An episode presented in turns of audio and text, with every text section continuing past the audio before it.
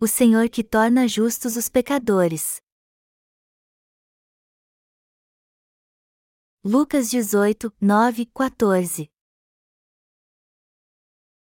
Propôs também esta parábola a alguns que confiavam em si mesmos, por se considerarem justos, e desprezavam os outros. Dois homens subiram ao templo com o propósito de orar, um, fariseu, e o outro, publicano. O fariseu, posto em pé, orava de si para si mesmo, desta forma: Ó Deus, graças te dou porque não sou como os demais homens, roubadores, injustos e adúlteros, nem ainda como este publicano, jejuo duas vezes por semana e dou o dízimo de tudo quanto ganho. O publicano, estando em pé, longe, não ousava nem ainda levantar os olhos ao céu, mas batia no peito, dizendo: Ó Deus, se propício a mim, pecador. Digo-vos que este desceu justificado para sua casa, e não aquele, porque todo o que se exalta será humilhado, mas o que se humilha será exaltado. Deus tornou justos pecadores como nós? No futuro, quando as coisas ficarem cada vez mais difíceis, muitos aceitarão Jesus, que veio pela água e pelo Espírito, como seu Salvador. No entanto, meu desejo é que todos voltem para Deus por livre e espontânea vontade e recebam a remissão de pecados, reconhecendo sua natureza pecaminosa ao invés de aceitar Jesus de qualquer jeito só porque estão passando por uma situação difícil. Vemos no texto bíblico deste capítulo que dois homens subiram ao templo para orar a Deus. Um deles se achava justo e olhava para o outro com desprezo. E Jesus toma estes dois homens como exemplo para contar uma parábola. Deus identificou dois tipos de pessoas aqui, como ele mesmo disse: dois homens subiram ao templo com o propósito de orar, um, fariseu, e o outro, publicano. No texto bíblico deste capítulo, dois homens sobem ao templo para orar a Deus. Um deles crê que é justo e olha para o outro com desprezo. Ele era alguém cuja fé era apenas externa, que cria fielmente na palavra, mas via tudo pelo lado religioso. O publicano, por outro lado, era um pecador, humanamente falando. Pelo lado humano ele não era nada. Segundo a moral, a ética e a fé em Deus ele era totalmente pecador. Jesus então usa uma parábola com estes dois homens para nos ensinar algo. Um fariseu era considerado por todos como alguém que cria em Deus fielmente, vivia segundo a palavra, ia sempre ao templo, e por isso ele fez esta oração: Ó Deus, graças te dou porque não sou como os demais homens, roubadores, injustos e adúlteros, nem ainda como este publicano, jejuo duas vezes por semana e dou o dízimo de tudo quanto ganho. Ele era um homem que se considerava justo, que se achava melhor do que o publicano, que pensava diferente dos outros quando orava a Deus. Ele disse que era diferente dos outros pecadores. E não apenas isso, mas ele também disse que jejuava duas vezes por semana e dava o dízimo de tudo. O publicano, contudo, ficou longe dele, nem conseguia levantar a cabeça e batia no peito dizendo: Ó oh Deus, se propício a mim, pecador. Jesus disse que há dois tipos de pessoas. O fariseu orou: Ó oh Deus, graças te dou, porque não sou como os demais homens, roubadores, injustos e adúlteros, nem ainda como este publicano.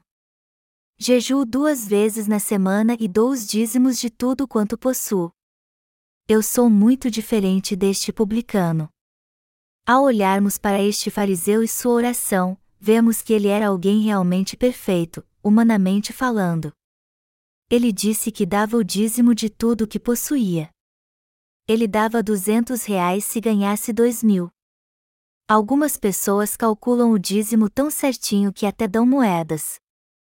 É algo natural que todos dizimem a Deus, mas este homem estava exaltando a si mesmo na sua presença. E ele também disse que jejuava duas vezes por semana. E isso era algo maravilhoso. Do ponto de vista religioso, ele era um grande homem. Além disso, ele disse que não tinha pecado. Ele era alguém que não cometia muitos pecados. Ele era um grande homem, que não cometia o pecado de adultério até quando olhava para uma mulher, que não tinha pensamentos maus, não contendia com ninguém, não bebia, não roubava, não tinha desejos malignos e não fazia o que era errado. Jesus então conclui sua parábola dizendo: Digo-vos que este desceu justificado para sua casa, e não aquele, porque todo o que se exalta será humilhado, mas o que se humilha será exaltado. Podemos ver aqui que o Senhor classifica o homem em dois tipos. O primeiro são os que creem que podem viver fielmente segundo a vontade de Deus na sua presença, e o segundo são os que se humilham perante Ele reconhecendo que não são nada. Quando viver neste mundo estiver mais difícil e nossas necessidades básicas como alimento e moradia não forem mais supridas, o clamor das pessoas dizendo: Senhor, Senhor, suas orações e sua busca a Ele serão ouvidas de uma casa a outra, de um bairro a outro, de uma igreja a outra. Muitos então voltarão para Deus por causa da sua dificuldade. Mas ao invés de voltar para Deus só depois que a situação ficar difícil, eles deveriam voltar para Ele de coração crendo na Sua palavra antes disso acontecer. Há dois tipos de pessoas. E ao vermos como o fariseu estava enganado, temos que olhar para nós mesmos e ver que tipo de pessoa realmente somos. O publicano mal conseguia levantar a cabeça. A única coisa que ele fazia era bater no peito e dizer: Ó oh Deus, tem misericórdia de mim. Que tipo de pessoa todo ser humano deve ser perante Deus? Pessoas cujo coração não aguenta mais de tanto pecado, como o publicano. Que tipo de pessoa somos nós quando tudo o que há em nosso coração é revelado pela palavra perante Deus? Nós temos crido em Jesus até hoje, mas também temos pecado muito, nós não deixamos de pecar depois que cremos em Jesus. Ao contrário, nós pecaremos até nosso último suspiro. Você e eu somos tão falhos que pecaremos até nosso último suspiro, embora o certo seria não pecarmos perante Deus. E já que somos tão imperfeitos, não podemos deixar de bater no peito e dizer que estamos na presença de Deus: Deus, tenha misericórdia de mim, pois eu sou pecador. Quando tudo que há em nós é revelado perante Deus e vemos nosso coração, não há como deixarmos de reconhecer que somos pecadores. Sim, nós somos assim. Somos como as bestas que perecem. O homem peça até o dia da sua morte, mesmo crendo em Jesus. Embora nós cristãos queiramos andar com Jesus levando uma vida sublime, servindo com nossos dízimos, jejuando duas vezes por semana, isso não significa que não vamos pecar. É claro que não pecamos abertamente para todo mundo ver, mas quando olhamos para nós mesmos à luz do nosso coração, não podemos negar que somos imperfeitos e que sempre pecaremos perante Deus. Nós pecamos desde que nascemos neste mundo até hoje, e continuaremos pecando enquanto vivermos. Somos seres fracos que devem dizer sempre: Senhor, tem compaixão de mim porque eu não consigo deixar de pecar. Quem dentre nós pode dizer com toda confiança: Eu nunca cometi nenhum pecado, nem grande ou pequeno? Todos nós pecamos desde o dia em que nascemos até quando morremos. É algo natural o ser humano pecar desde o nascimento até o dia da sua morte. Ninguém neste mundo pode negar que é pecador. Então, a primeira coisa que precisamos entender é a nossa verdadeira natureza. As pessoas são determinadas. Elas decidem que vão ser justas e não vão mais fazer coisas erradas, que vão andar corretamente e nunca mais roubar, mas acabam pecando até o dia da sua morte porque são seres humanos. Algumas pessoas têm prazer em roubar, mas elas geralmente roubam porque não têm dinheiro ou assaltam um supermercado porque não têm o que comer. Há doze tipos de pecado no Evangelho da Marcos capítulo 7, os maus pensamentos, os adultérios, as prostituições, os homicídios, os furtos, a avareza, as maldades, o engano, a dissolução, a inveja, a blasfêmia, a soberba, a loucura. Mas o homem não comete estes pecados porque ele quer, mas porque as circunstâncias o levam a fazer isso. Quem neste mundo nunca roubou quando teve fome e precisou de alimento? Quem rouba comida também é ladrão. Quem neste mundo nunca encontrou na rua uma carteira com dinheiro e ficou para si? Quem nunca adulterou? Quem nunca fez algo errado? Depois que o homem faz algo errado, mesmo que seja só na sua mente, ele é levado a cometer todo tipo de pecado quanto tem chance. Todos em sua natureza são um poço de pecados. O homem consegue não pecar em seu corpo físico? Não, isso nunca acontece. Ele peça até morrer. O homem pode até tentar afastar seu coração do pecado, mas todos morrerão por causa do pecado da sua carne. É por isso que temos sempre que clamar assim: Deus, tem compaixão de mim. Eu sou alguém que vai pecar até morrer. Portanto, tenha compaixão de mim, Deus. Eu sou fraco e pecador. Nós nascemos em pecado. Em outras palavras, herdamos um coração maligno, um coração que mata, um coração que furta, um coração que mente, que comete todo tipo de pecado imundo. Mas vamos dizer que não cometemos isso abertamente. Então podemos dizer com orgulho: eu sou diferente de todo mundo. Eu sou diferente de quem bebe. Eu sou diferente das prostitutas e dos ladrões. Mas será que para Deus somos mesmo justos? Será que somos justos só porque as circunstâncias foram favoráveis, nos permitindo levar uma vida espiritual fiel e ir à igreja com a Bíblia debaixo do braço? Para ser bem sincero, temos que entender que todos os pecados que as prostitutas e garotos de programa, bandidos e ladrões cometem, que os pecados que os criminosos mais procurados deste mundo cometem são os mesmos pecados que você e eu cometemos, temos que entender que também somos esse tipo de gente perante Deus. Você e eu somos assim. Desde o berço até o túmulo, e até estarmos na presença de Deus, nosso corpo físico pecará. O homem peça até morrer. Por essa razão, alguém só deixa de ser pecador quando nasce de novo crendo no Evangelho da água e do Espírito. Todos são pecadores diante de Deus e merecem ir para o inferno nós somos como o publicano. Somos como o publicano que enganava as pessoas e as explorava, tirava seu dinheiro e pecava o tempo todo. Ele cobrava impostos no seu país e punha o dinheiro em seu próprio bolso. Nós somos como o publicano que tirava tudo do povo para satisfazer seus próprios desejos. Temos que entender que nosso corpo físico peça desde o nosso nascimento até a nossa morte. Você crê nisso? Você reconhece isso?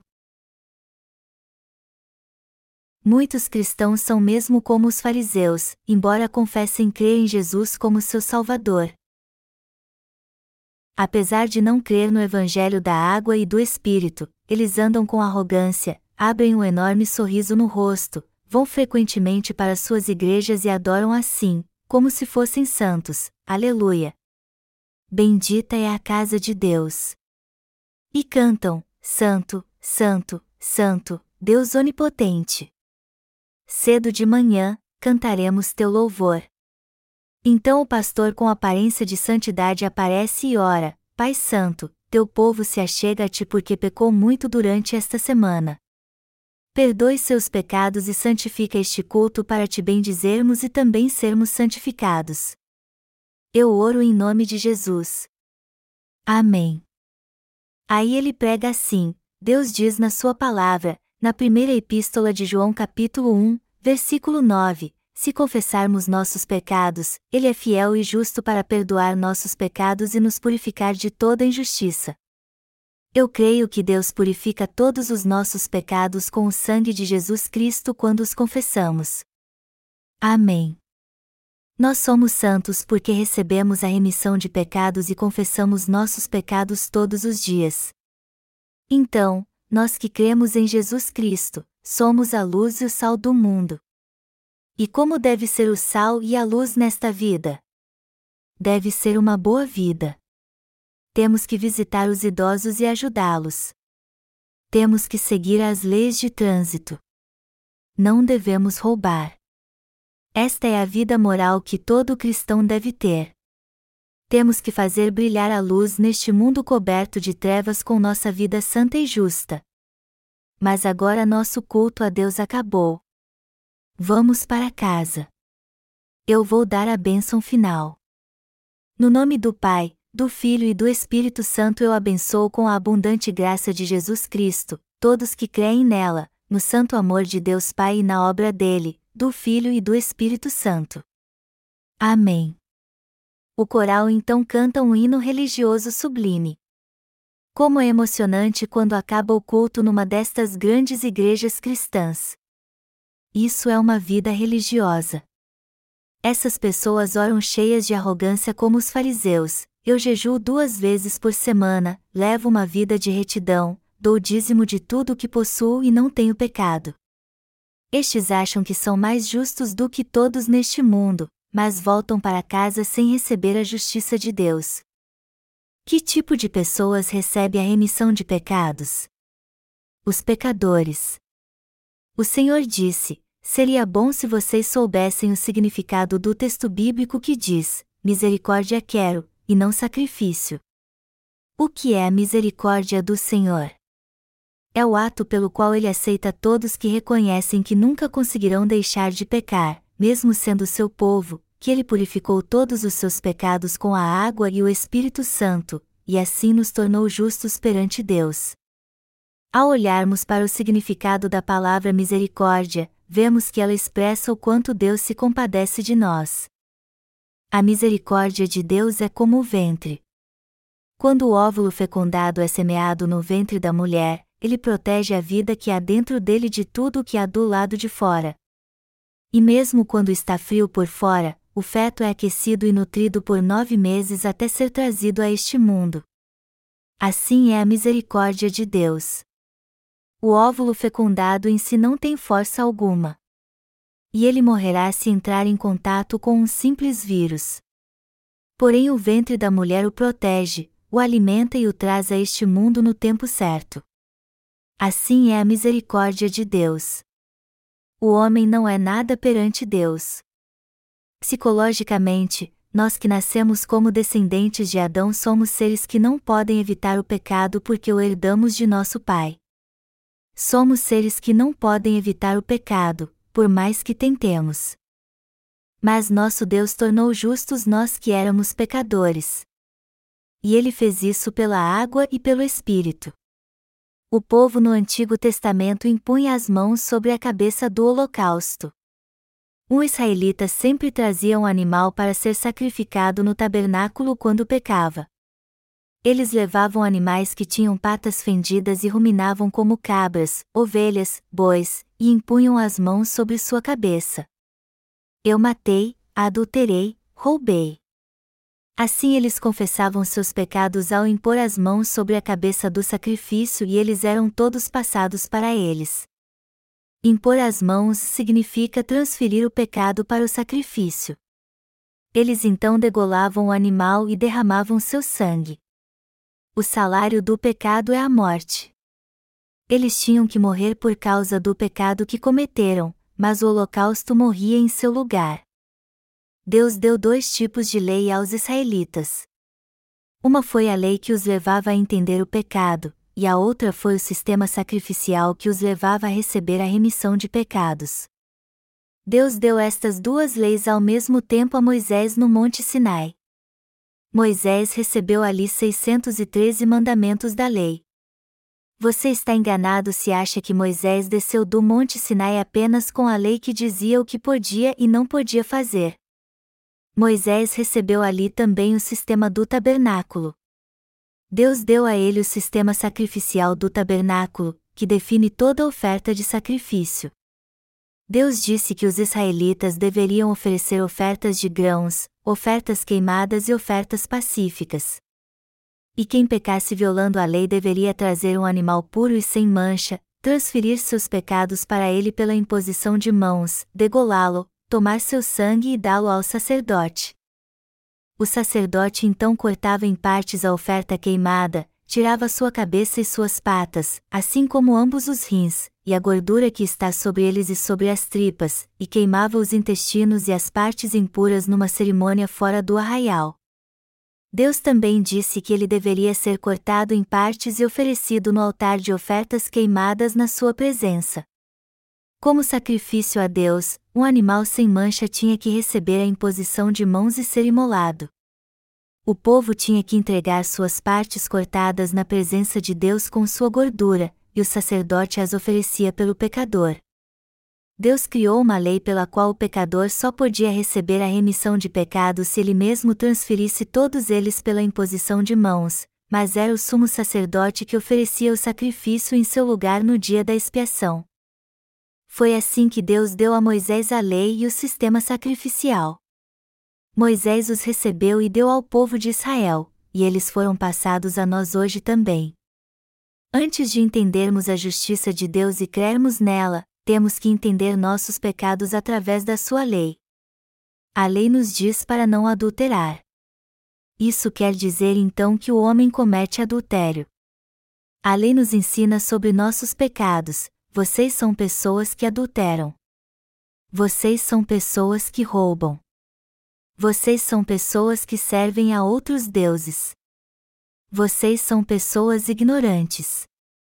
Vocês são pessoas que não guardam o sábado. Vocês são pessoas que não honram seus pais. E Deus também nos deu Jesus Cristo. Ele nos deu Jesus Cristo para que recebêssemos a remissão de pecados. Deus nos deu a sua lei e Jesus Cristo. E nós conhecemos a lei de Deus. Mas ele nos deu sua lei para nos conhecermos e entendermos nossos pecados, não para guardarmos.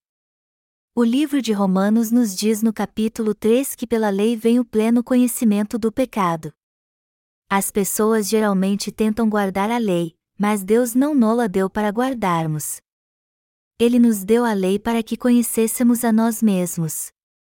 Para que serve o espelho? nós podemos ver o reflexo do nosso rosto no espelho e limpá-lo quando ele está sujo.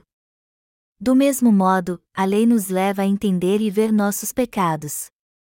E Jesus Cristo é que traz sua misericórdia sobre nós. Misericórdia é ter compaixão de quem precisa dela. Jesus teve compaixão de nós e apagou todos os nossos pecados. No Antigo Testamento, o sumo sacerdote transferia todos os pecados do povo de Israel para a cabeça do bode emissário pela imposição de mãos. Este sacrifício era oferecido uma vez por ano, no décimo dia do sétimo mês. E como ele é feito no Novo Testamento? Jesus, o Filho de Deus, veio a este mundo. Qual foi a primeira coisa que Jesus fez quando iniciou sua vida pública neste mundo? Porque ele foi batizado. Vamos ver o que diz a palavra. Está escrito no Evangelho de Mateus capítulo 3, versículos 13 ao 17. Por esse tempo, dirigiu-se Jesus da Galiléia para o Jordão, a fim de que João o batizasse.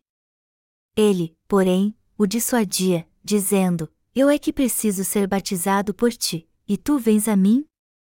Mas Jesus lhe respondeu: Deixa por enquanto, porque, assim, nos convém cumprir toda a justiça. Então, ele o admitiu.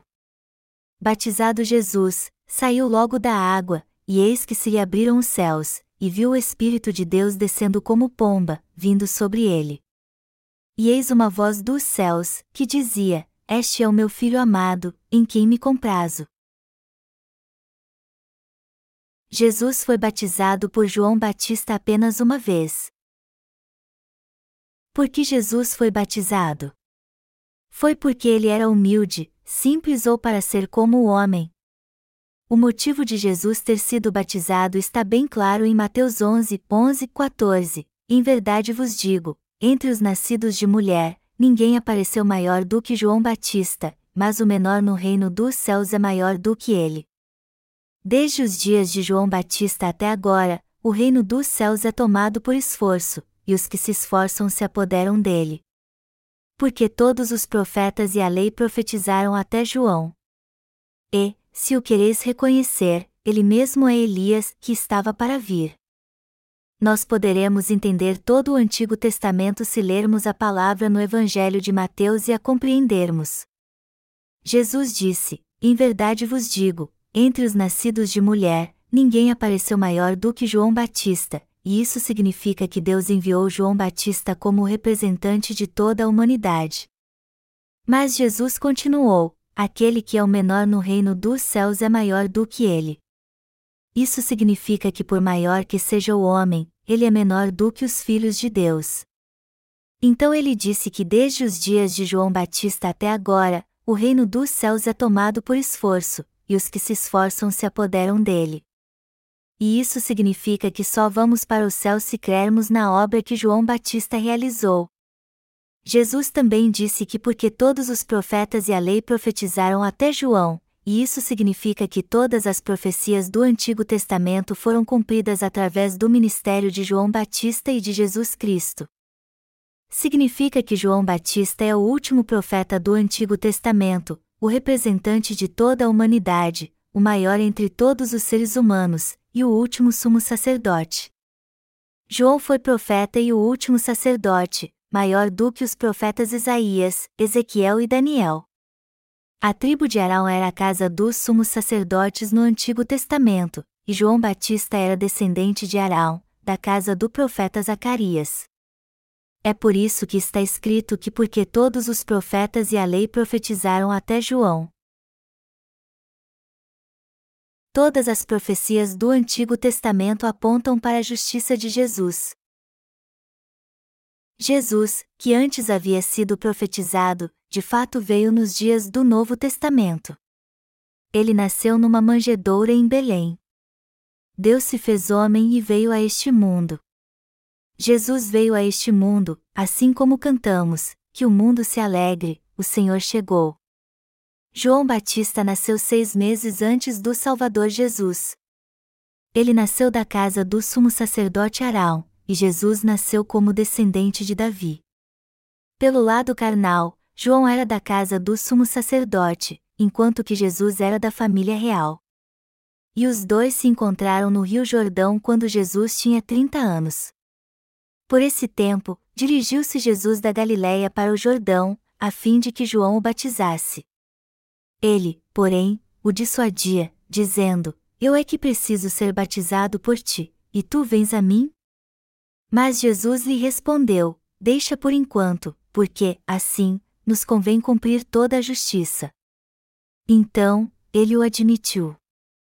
Isso está escrito em Mateus capítulo 3, dos versículos 13 ao 15. Porque Jesus foi ao Rio Jordão para ser batizado por João Batista.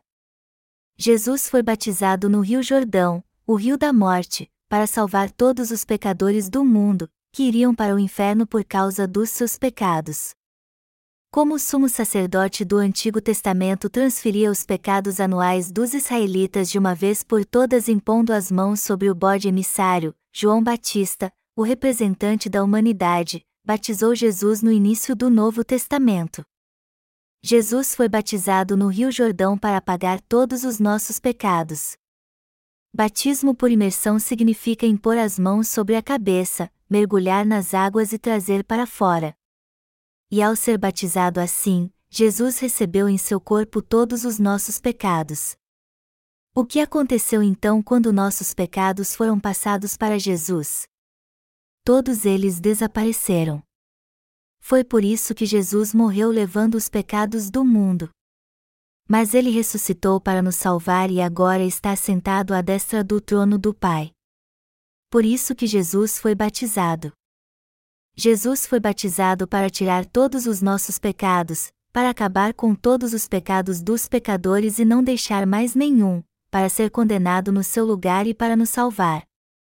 Ele fez isso porque teve compaixão de nós. Jesus respondeu a João e disse: Deixa por enquanto, porque, assim, nos convém cumprir toda a justiça. Ele então o batizou. Foi isso que Jesus quis dizer: me batize e assim transfira todos os pecados do homem para mim.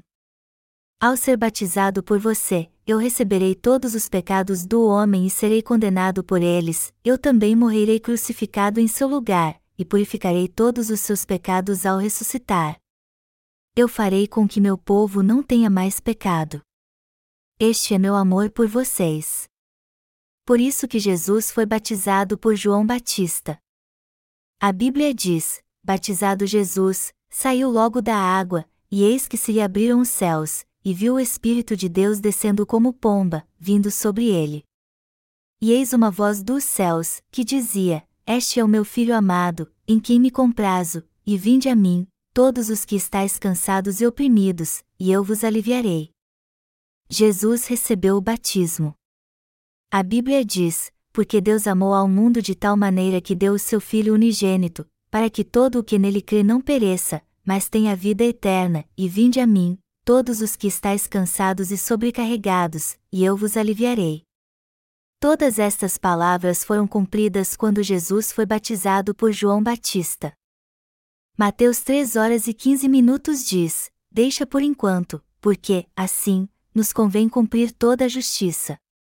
Toda a justiça em grego é pasandikaiosunen, que significa o estado mais perfeito onde não há defeito algum.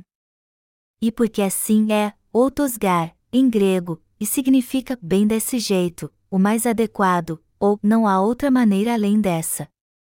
Esse texto mostra que Jesus levou sobre si os pecados do homem de uma vez ao ser batizado por João Batista e da maneira mais adequada. Já que foi batizado por este método, o método pelo qual João Batista o batizou, Jesus veio a este mundo como o bode emissário do Antigo Testamento. O sumo sacerdote nos dias do Antigo Testamento tomava dois bodes, um era oferecido no tabernáculo e o outro era oferecido na frente dos israelitas. O sumo sacerdote impunha então as mãos sobre a cabeça destes bodes para transferir todos os pecados anuais do seu povo. Este sacrifício era uma sombra dos bens futuros, ou seja, o eterno sacrifício de Jesus. Hebreus 10 horas e 1 minuto. Nosso Senhor disse a João Batista: Nos convém cumprir toda a justiça eu vim para levar sobre mim todos os pecados do homem. Eu tenho que fazer isso através de você. E o método mais correto de levar todos os pecados é o batismo. Eu tenho que ser batizado para apagar todos os pecados do mundo e fazer com que todos creiam em mim para se tornarem filhos de Deus. Eu preciso ser batizado por você para mostrar que não tenho pecado e chamar Deus de Pai. E não há outra maneira de fazer isso. Se não for pelo método do batismo, se não for pelo método de receber os pecados do homem através de você, todos que crerem em mim no futuro não poderão ser justos. Foi por isso que Jesus foi batizado por João Batista. O Senhor disse: Porque, assim, nos convém cumprir toda a justiça, e a justiça aqui é a boa obra de Deus que nos salvou.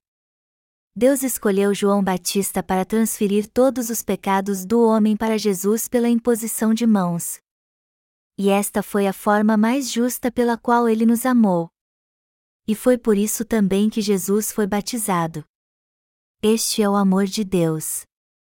E este foi o método mais correto de fazer isso. O que eu quero dizer é que Deus nos salvou pelo método mais justo e correto, fazendo com que Jesus fosse batizado para tirar nossos pecados e morresse na cruz. E foi assim que ele nos salvou do pecado. A Bíblia diz que Jesus levou todos os nossos pecados sobre si ao ser batizado por João Batista. Ele disse: Deixa por enquanto, porque, assim, nos convém cumprir toda a justiça. E João então concordou quando Jesus disse isso. João Batista transferiu todos os pecados do homem para Jesus como o sacerdote de toda a humanidade. Nós não sabemos quando será o fim deste mundo, mas todos os pecados do homem, que não tinha como deixar de ser pecador aqui, foram transferidos para Jesus pelas mãos de João Batista. Todos os pecados que cometemos em nossa carne desde o nascimento até a morte foram transferidos. E no outro dia João Batista deu testemunho do batismo que ministrou sobre Jesus, dizendo: Eis o Cordeiro de Deus, que tira o pecado do mundo. João 1 hora e 29 minutos. Quando Deus diz do mundo, ele não está falando do mundo material. Ele está, por outro lado, se referindo a todo ser humano, inclusive eu e você que fomos criados à sua imagem. Jesus tirou todos os nossos pecados todos os nossos pecados foram transferidos para Jesus. Nos convém cumprir toda a justiça. Me convém levar os pecados de todo o mundo e salvá-los pelo batismo. Jesus foi batizado para levar nossos pecados, para nos salvar, para apagar e purificar todos os pecados do mundo, e para ser condenado por nós. Quando Jesus saiu das águas, as janelas do céu se abriram e Deus disse: Este é meu filho amado, em quem me comprazo. Ele disse: Meu filho levou todos os pecados do mundo sobre si. Ele foi à cruz e condenado porque tirou todos os seus pecados. Meu filho obedeceu à minha vontade. Deus enviou seu Filho unigênito a este mundo para nos salvar dos nossos pecados. O que aconteceria se Jesus se recusasse e dissesse que não queria seguir o plano da salvação de Deus quando ele o enviou a este mundo para fazer a sua vontade? Você e eu iríamos para o inferno. Mas Jesus foi batizado por João Batista segundo a vontade de Deus. Nossos pecados foram passados para Jesus ou não? Sim, todos os nossos pecados foram passados para ele. E todos os pecados aqui significam os pecados que cometemos no mundo desde que nascemos até a nossa morte. Está escrito que Jesus levou sobre si todos os nossos pecados. Então isso inclui todos os pecados que cometemos desde que nascemos até termos 20 anos ou não? Sim, inclui. Eu não quero viver até os 120 anos. Mas eu vou viver até lá se Deus assim quiser. Se eu pudesse ter uma vida saudável até Jesus voltar, eu viveria de bom grado até os 100 anos. Enfim, Jesus levou todos os pecados que eu cometerei no futuro, até eu morrer. Ele levou todos os meus pecados. Jesus foi batizado para que eu e você não tivéssemos mais pecado. Este mundo é dominado pela lei da selva, e os mais fortes oprimem os mais fracos de uma forma terrível. Os mais velhos não oprimem muito os mais novos? Jesus é o Deus Todo-Poderoso, mas ele não nos incomoda. Ao contrário, ele se entregou como propiciação pela humanidade. E ele não levou sobre si os nossos pecados apenas, mas os de todos neste mundo. Jesus levou todos os pecados do homem, não apenas os nossos. Deus levou sobre si todos os pecados do homem para cumprir a justiça de Deus. Foi assim que Deus amou o mundo de tal maneira. Só recebe a salvação e vai para o céu quem reconhece que Jesus levou sobre si seus pecados ao ser batizado e crê nele como seu Deus e Salvador. Para Deus, Jesus levou os pecados de todos neste mundo, sem exceção. Nós vamos para o céu pela fé. Os que creem nesta verdade vão para o céu, mas os que não creem vão para o inferno. Nós vamos para o céu pela fé, não pelas obras. Está escrito na Bíblia: porque os caminhos do Senhor são retos, e os justos andarão neles, mas os transgressores neles cairão. Oséias 14 horas e 9 minutos. Quem reconhece que é pecador diz assim: Deus, eu sou pecador. Eu sou uma pessoa condenada ao inferno. Eu sou alguém que vai pecar até morrer.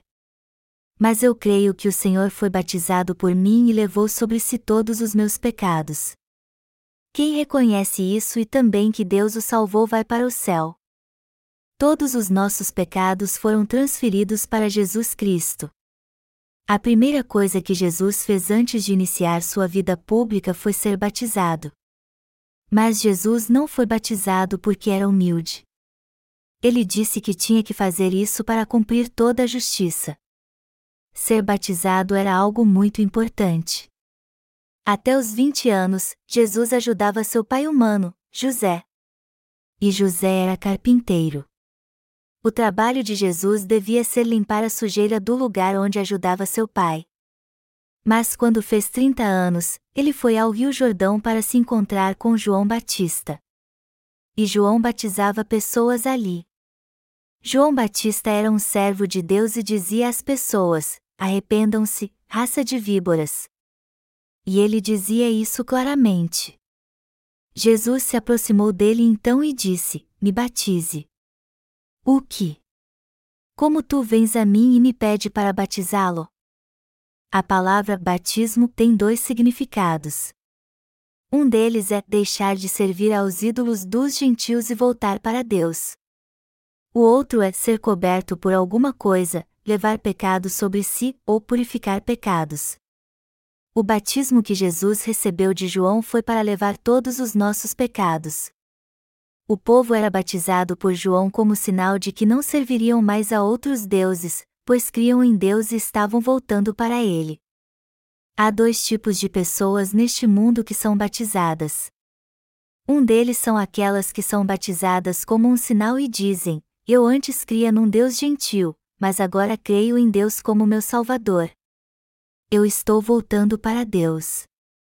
O outro são aquelas que recebem o batismo pela fé no coração e dizem: Todos os meus pecados foram passados para Jesus quando ele foi batizado. Esta é a circuncisão espiritual.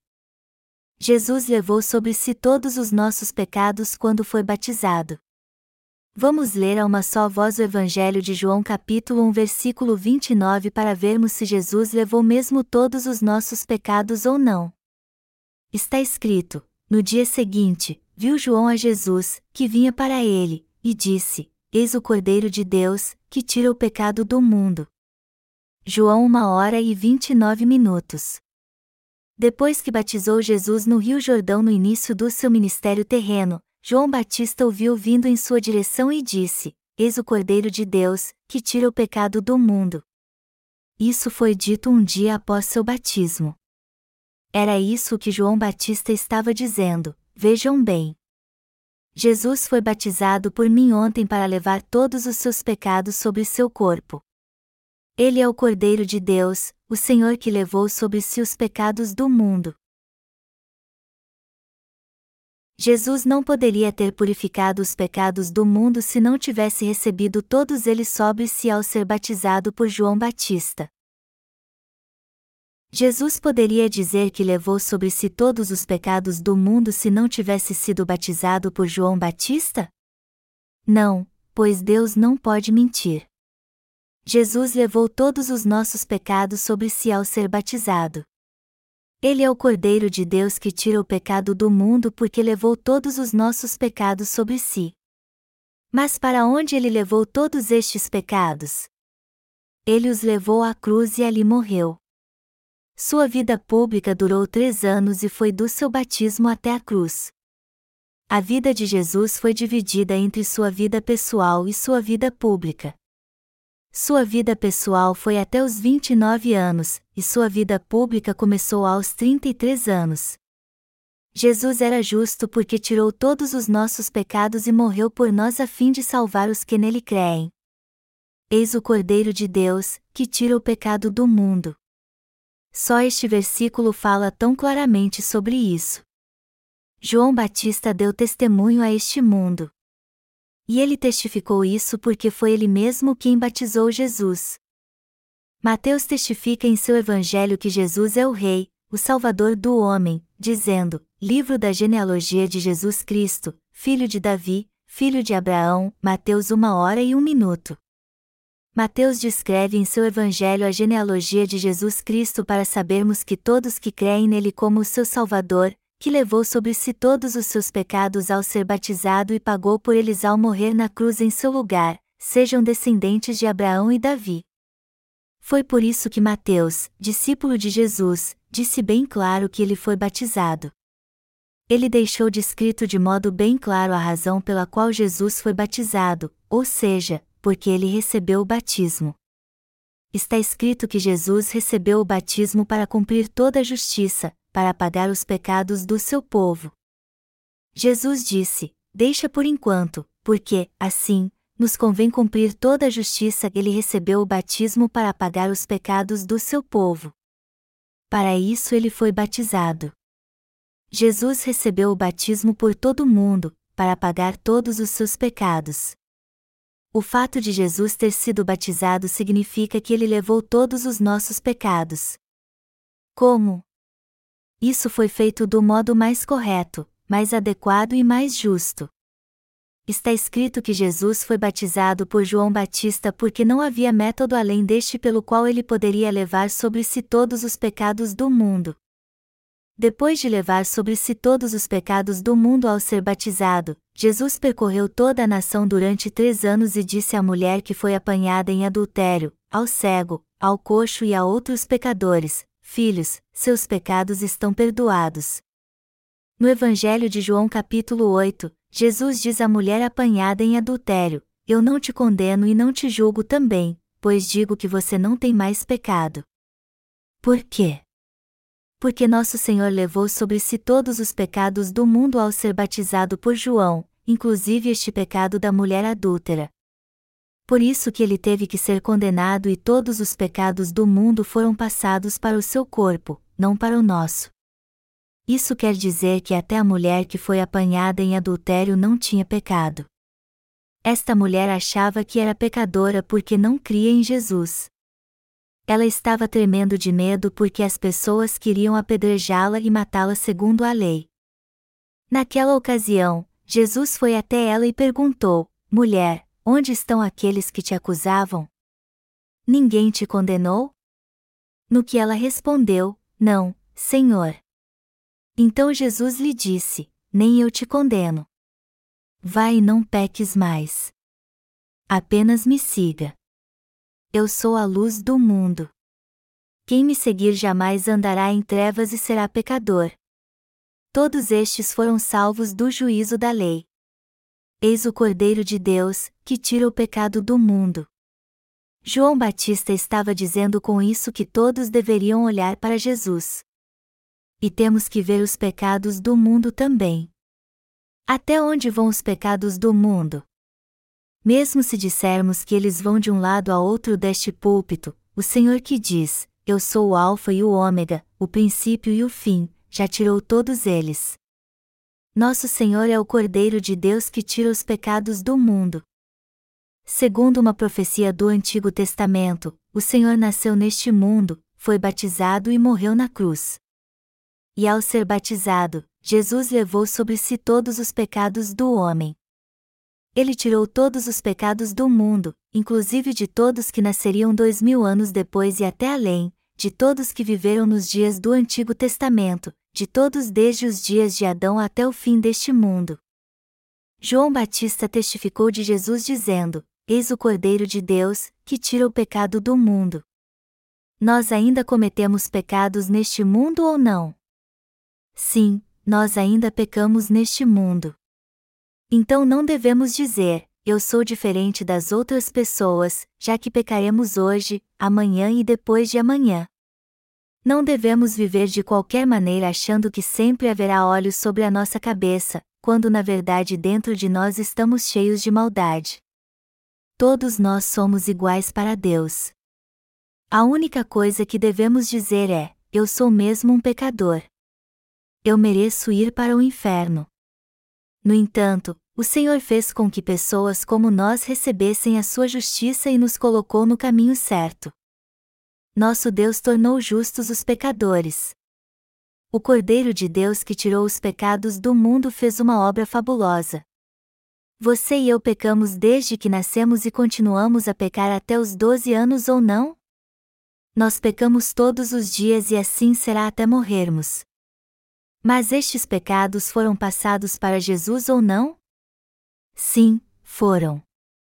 Os pecados do mundo são aqueles que cometemos desde que nascemos aqui. Você acha que os pecados do mundo são algo especial ou diferente disso?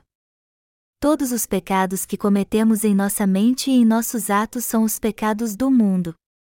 Você e eu saímos do ventre de nossas mães, Fomos bebês, crianças, chegamos à adolescência, à fase adulta, à meia-idade e à velhice.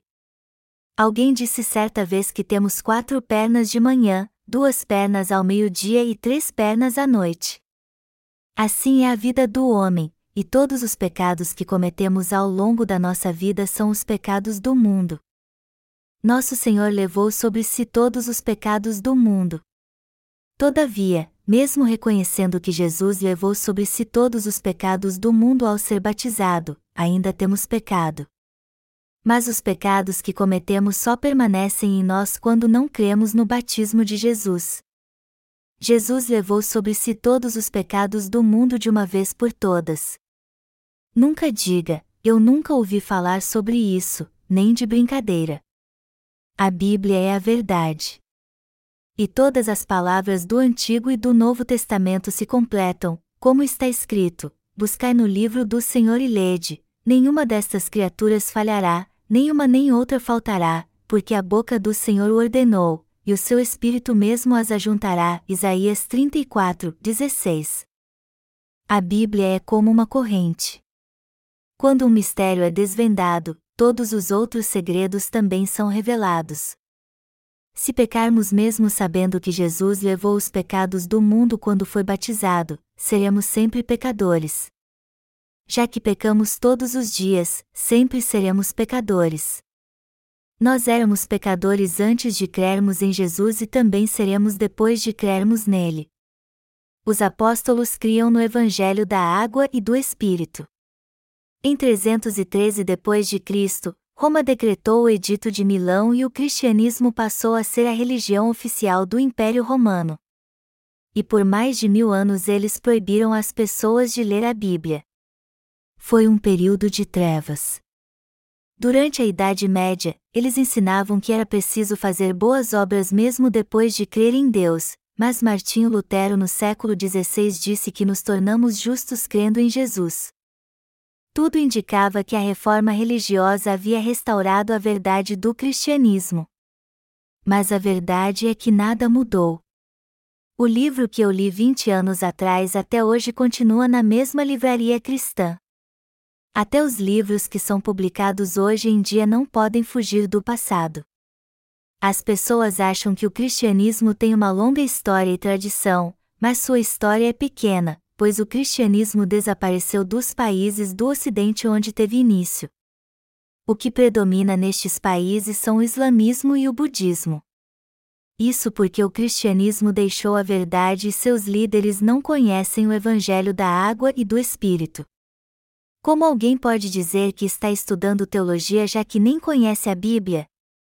Como alguém pode dizer que estuda teologia já que não sabe que todos os seus pecados foram passados para Jesus quando ele foi batizado por João Batista? É por isso que alguns perguntam: mesmo crendo somos pecadores? Devemos algo mais mesmo quando pegamos nossa dívida? Ainda somos pecadores mesmo crendo em Jesus e tendo recebido a remissão de pecados? Jesus nos disse que só entraríamos no céu se nascêssemos de novo da água e do Espírito. João 3 horas e 5 minutos. Ele disse que se alguém quiser entrar no reino dos céus, ele precisa nascer de novo crendo no Evangelho da água e do Espírito. O que significa então nascer de novo crendo no Evangelho da água e do Espírito? Jesus foi batizado no Rio Jordão por João Batista. E qual a função da água? Ela purifica as impurezas do mundo. Está chovendo lá fora agora, e nós não poderíamos viver se não fosse pela chuva, pois tudo ficaria contaminado. Ninguém pode viver sem água. É por isso que Deus fez sempre chover. Ele faz o vapor subir do mar e da terra, e assim lava a terra e protege todos os seres vivos com a chuva. A função da água é purificar, e a função do fogo é o juízo. Depois de Jesus ser batizado, não restou mais nenhum pecado do mundo. Por isso que ele foi batizado por João Batista. Assim como alguém precisa de certo conhecimento para ser o líder de uma igreja, nós também não precisamos entender a bênção que é nascer de novo da água e do Espírito a fim de fazermos cultos de avivamento e pregarmos a palavra? Procure para ver se há algum livro que fala do Evangelho da água e do Espírito. Nenhum livro traz uma página sequer sobre isso. Ninguém sabe nada sobre nascer de novo. Alguns dizem que é possível nascer de novo orando quando sopra o vento ou por um sonho quando se crê em Jesus, mas que absurdo é este? A verdade é algo muito claro, bem concreto. Nós não somos condenados pelos nossos pecados porque Jesus levou todos eles sobre si ao ser batizado, porque eles foram transferidos assim para Jesus, e porque ele levou à cruz os pecados do mundo e foi condenado por nós. E é por isso que podemos chamar Deus de Pai, pois somos justos e filhos de Deus. A Bíblia diz assim: mas, a todos quantos o receberam, deu-lhes o poder de serem feitos filhos de Deus, a saber, aos que creem no seu nome. João 1 hora e 12 minutos. Também está escrito: porque com o coração se crê para a justiça e com a boca se confessa a respeito da salvação. Todos os nossos pecados foram transferidos para Jesus quando ele foi batizado.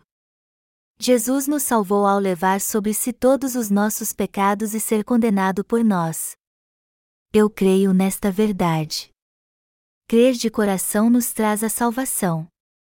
A palavra diz que somos salvos pela fé, e não pelas obras. Está escrito: Todos quantos, pois, são das obras da lei estão debaixo de maldição. Isso quer dizer que todos que querem ser salvos pelas obras estão debaixo de maldição. Todos que creem que é possível ser abençoado, justo e ir para o reino de Deus fazendo boas obras estão debaixo de maldição. Deus nos deu a lei para que entendêssemos o pecado e que estávamos condenados. E além da lei, Ele nos deu a lei do Espírito de vida, Romanos 8 horas e 2 minutos, que nos leva a nascer de novo da água e do Espírito. Deus nos deu a lei e o sistema sacrificial. Nós temos que entender e crer que Jesus nos salvou ao ser batizado e condenado. A vontade de Deus era que entendêssemos o pecado por meio da lei e nos tornássemos seus filhos crendo no Evangelho da água e do Espírito e recebendo a remissão de pecados. Está escrito: Eis o Cordeiro de Deus, que tira o pecado do mundo. Há algum pecado no mundo? Não, nenhum. Todos os pecados foram passados para Jesus Cristo ou não? Todos os pecados que cometemos dez anos atrás foram passados para Jesus Cristo ou não? Todos os pecados que cometemos até hoje foram passados para Jesus Cristo ou não? Sim, foram. Todos os pecados que cometemos até morrermos são os pecados do mundo. Os pecados dos filhos que você terá quando se casar foram passados para Jesus ou não? Sim, foram. A palavra festa da Páscoa significa transferir. A condenação do pecado foi transferida porque Jesus foi batizado por João Batista e morreu na cruz. Como e para quem o juízo foi transferido? Jesus veio a este mundo, foi batizado, derramou seu sangue e morreu na cruz. Então, quando você for visitado pelo mensageiro da morte, ele não poderá condená-lo e passará por você porque o sangue do Cordeiro estará sobre os umbrais das suas portas. Páscoa significa passar. E Jesus levou sobre si nossos pecados e morreu na cruz. Isso fala da circuncisão. O batismo de Jesus acabou com o pecado. E está é a circuncisão do coração, Romanos 2 horas e 29 minutos. A circuncisão do coração significa que os que creem no batismo de Jesus e no sangue da cruz podem receber a salvação. O mais importante é a fé que nos leva a receber a salvação. Deus requeria esta fé antes, e ainda a requer hoje. Como está escrito, está consumado. João 19 horas e 30 minutos, Jesus cumpriu tudo ao morrer na cruz. Mas ele ressuscitou três dias depois de morrer e ascendeu para a destra do trono de Deus. Nós pecaremos até o dia da nossa morte. Mas este pecado foi transferido para Jesus. Jesus salvou a você e a mim. Temos que crer nesta verdade de coração. E temos que entendê-la também. Temos que entender a palavra que diz: E conhecereis a verdade, e a verdade vos libertará. João 8 horas e 32 minutos. Só podemos crer na verdade quando a entendemos. Crer sem entender é superstição e uma fé cega. Receber bênçãos materiais e ser curado de doença só por crer em Jesus é um ensinamento dos pajés cristãos. Ser curado de doenças, receber bênçãos, ficar rico e tudo mais crendo em Jesus é o mesmo que receber bênçãos e ficar rico quando alguém faz alguma obra de feitiçaria. O pajé diz que os demônios são expulsos e as pessoas recebem perdão dos pecados que elas cometeram quando são exorcizadas. Um pajé coreano diz: adubo, adubo. Uma abóbora nasceu. Que venha amanhã. Que venha amanhã tudo será meu quando amanhã chegar. Quando um pastor que afirma crer em Jesus diz: Vocês serão abençoados se crerem em Jesus. Eu creio que Deus os abençoará dez vezes mais se vocês servirem a igreja, ele não passa de um pajé de Jesus. Já que Jesus convida a todos que venham a ele para que eles possam entrar no reino dos céus, os cristãos esperam que Deus os chame também. Eles dizem: Tu chamaste a mim, um pecador. Por isso eu estou aqui. Mas Deus diz: Para onde vocês acham que vão os pecadores? Eles vão para o inferno. Alguém que tem pecado é filho de Deus ou filho do diabo? Ele é filho do diabo. Vão para onde vocês têm que ir. Nosso Deus veio a este mundo, foi batizado, morreu na cruz e ressuscitou dos mortos para nos salvar do pecado. Ele é o Deus da salvação daqueles que creem. O Senhor dá o Espírito Santo àqueles que creem no Evangelho da água e do Espírito e no sangue. Você crê que todos os pecados do homem foram transferidos para Jesus quando ele foi batizado? Você crê que a condenação que Jesus recebeu na cruz foi por causa dos nossos pecados? Se você crê nisso, o Espírito Santo colocará um selo em seu coração e dirá: Você é meu filho, gerado por mim. Eu estarei contigo até o fim do mundo. Acalme seu coração, creia em Deus e creia também em mim, Jesus. Eu vou preparar um lugar para você no reino do meu Pai. Eu venci o mundo. E a fé em Jesus Cristo, que veio pela água e pelo sangue, é que vence o mundo. 1 João 5, 4 e Findas afirma: Porque todo o que é nascido de Deus vence o mundo, e está é a vitória que vence o mundo, a nossa fé. Quem é o que vence o mundo, senão aquele que crê ser Jesus o Filho de Deus? Este é aquele que veio por meio de água e sangue, Jesus Cristo, não somente com água, mas também com a água e com o sangue. E o Espírito é o que dá testemunho, porque o Espírito é a verdade. Pois há três que dão testemunho no céu: o Pai, a Palavra e o Espírito Santo, e estes três são um. E três são os que testificam na terra: o Espírito, a água e o sangue, e os três são unânimes num só propósito. Se admitirmos o testemunho dos homens, o testemunho de Deus é maior, ora, este é o testemunho de Deus, que ele dá acerca do seu Filho. Aquele que crê no Filho de Deus tem, em si, o testemunho.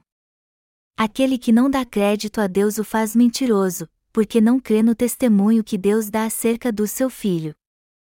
A Bíblia diz aqui que Jesus veio pela água e pelo sangue. E o Espírito põe um selo naquele que crê que o Senhor veio pela água e pelo sangue. Portanto, a água, o sangue e o Espírito são um. Está escrito que três dão testemunho da nossa salvação. O versículo 8 diz: e três são os que testificam na terra: o Espírito, a água e o sangue, e os três são unânimes num só propósito. Você crê no batismo de Jesus Cristo? Embora Jesus tenha levado sobre si nossos pecados ao ser batizado, nós seríamos condenados se voltássemos para Deus sem passar pela cruz. Por isso que Jesus veio pela água, pelo sangue e pelo Espírito. O Espírito Santo é a verdade. Ele é a verdade e põe um selo no coração dos que creem na água e no sangue. Nossos pecados são apagados só porque cremos no sangue da cruz, mas sem entendermos o batismo de Jesus? Crer assim não é ter a verdadeira fé. E quem crê assim tem pecado no coração porque nunca passou seus pecados para Jesus. É por isso que eles vão para o inferno, embora creiam em Jesus. Eles dirão: Senhor, Senhor, não profetizamos, expulsamos demônios e fizemos maravilhas em teu nome? Mas o Senhor dirá: Nunca vos conheci. Apartai-vos de mim, os que praticais a iniquidade. Assim eles serão lançados fora. Portanto, temos que crer na verdade já que cremos em Jesus. Temos que aceitar e crer na bênção que nos leva a nascer de novo da água, do sangue e do Espírito. Só que muitos só creem no sangue da cruz. E todos eles são pecadores. Eles têm o Espírito Santo em seu coração? Não, não têm. Vamos falar mais especificamente sobre isso. Nós temos pecado ou não? Não, não temos. E como não temos mais pecado, agora vamos pecar à vontade, não é? Não, não é bem assim. Então não vamos mais pecar a partir de agora porque não temos mais pecado, certo? Não, também não é assim. Nós pecamos o tempo todo porque nossa carne é fraca. E nós pecaremos enquanto vivermos neste mundo por causa da nossa carne fraca. Mas Jesus já levou sobre si todos estes pecados. Nós somos pecadores ou justos? Nós somos justos. Nós seremos julgados pelos nossos pecados? Não, de modo algum. Nós não seremos julgados. Jesus é o nosso Salvador e o Filho do Deus vivo. A Bíblia diz, livro da genealogia de Jesus Cristo, filho de Davi, filho de Abraão, Mateus uma hora e um minuto. Na geração de Jesus, uma nora se tornou esposa do seu sogro. E a prostituta Raabe também se encontra na geração de Jesus. Algumas mulheres aparecem nas escrituras, inclusive mulheres gentias. E todas elas são consideradas descendentes de Abraão pela fé. Todas elas foram ancestrais de Jesus Cristo, o filho de Davi mas isso só foi possível porque elas creram. Caso contrário, como uma prostituta ou uma mulher gentia poderia fazer parte do povo de Deus? Mas isso aconteceu com elas porque elas creram no Evangelho da água e do Espírito, creram em Jesus como o seu Salvador. Alguns podem perguntar então: não havia o Evangelho da água e do Espírito no Antigo Testamento, não é? Não seja ridículo. Há muitos relatos no Antigo Testamento que apontam para a verdade do Evangelho da água e do Espírito. Cruzar o Jordão é uma figura da água e do sangue. A própria palavra hebreu significa aqueles que cruzaram as águas. Os pastores coreanos não falam sobre isso porque são ignorantes. Eu não sei se eles não possuem um dicionário bíblico ou não sabem usá-lo, mas tem muita gente ridícula neste meio. É por isso que eles são pecadores. Eles pecam todos os dias apesar de buscarem sempre o Senhor e crerem nele. Você não deve ir a uma igreja destas. Esta não é a igreja de Deus. Este é um lugar onde eles vendem as almas das pessoas e as negociam. Só quem recebeu a remissão de pecados crendo no Evangelho da água e do Espírito é filho de Deus e estes têm que ir para a Igreja de Deus. Jesus Cristo é o nosso Salvador. A Igreja de Deus não é um lugar qualquer, mas um lugar onde se dá testemunho do Evangelho. Eu disse que a Igreja de Deus não é um lugar qualquer. Eu tenho pena dos moradores de cidade de Vonjou. Ninguém até hoje veio para o culto de avivamento que estamos realizando. Como é que eles podem não vir? Não há outra igreja nesta cidade que prega o tipo de mensagem que estamos pregando aqui. Mesmo assim, eles não vêm. Mas eles não vêm porque os pastores de outras igrejas não os deixam vir. Mas eles deveriam vir como um enxame de abelhas, sentar aqui, nos dizer o que está biblicamente errado no que estamos pregando. No entanto, eles se escondem e ficam falando mal de nós pelas costas, dizendo: vocês pecarão se forem lá. Não vão lá. Mesmo crendo em Jesus, nós seremos pecadores até o fim. Mas eles é que são pecadores, embora creiam em Jesus, eles são pecadores porque não creem, eles são grandes pecadores embora tenha tido um encontro com Jesus. Mesmo conhecendo Jesus, eles estão condenados ao inferno. Antes que o mundo fique pior, temos que olhar para o nosso coração, não para as circunstâncias. Temos que dizer: Eu sou um pecador que merece morrer, um pecador que merece ir para o inferno, um pecador que não pode evitar o pecado. Salve-me! Eu sou pecador. Jesus disse: Eu o salvei com o evangelho da água e do Espírito. Você crê nisso? Venham sempre para a Igreja de Deus. Os que vêm aqui são pessoas especiais. Nem todas as igrejas são templos de Deus. O templo é o coração daqueles que receberam a remissão de pecados. Os tijolos são usados apenas para as construções. Não importa se alguém estudou teologia por 100 anos. Ninguém pode dizer que estudou teologia, por mais que tenha estudado todas as teologias que há no mundo. Não precisamos falar de teologia. Os pastores falam sobre teologia, mas isso não faz parte das ciências humanas. Os verdadeiros eruditos estudam todas as teologias do mundo. No entanto, dizer que só as doutrinas da sua denominação estão corretas não é teologia. O verdadeiro erudito tem a mente aberta. E é preciso analisar e entender tudo isso depois de estudar todas as coisas. Quem possui doutorado ou reitor de uma universidade pode falar sobre a fé no Evangelho da Água e do Espírito. Os teólogos famosos podem falar sobre este Evangelho? Não, não podem. Eles só sabem dizer que nascer de novo é algo que acontece naturalmente, que se você tem alguma dúvida, vá para o seminário e lá você aprenderá. Só que você poderia viver duas vezes e ir para lá que não aprenderia nada. Você já recebeu a remissão de pecados em seu coração? Você crê no Evangelho da água e do Espírito? Você tem que ser sincero perante Deus. Eu não tenho como evitar o pecado. Mas Jesus me salvou ao ser batizado e morrido na cruz. Eu creio nisso. Os que creem assim recebem a salvação. Primeiro você tem que receber a salvação para depois amadurecer. Você será uma pessoa maravilhosa se ouvir a palavra e amadurecer em um ano. Você será um obreiro do reino de Deus. Você será um pastor e servirá a sua igreja. Quem crê realmente se torna uma pessoa muito útil. Todos nós temos que ser instrumentos do reino de Deus.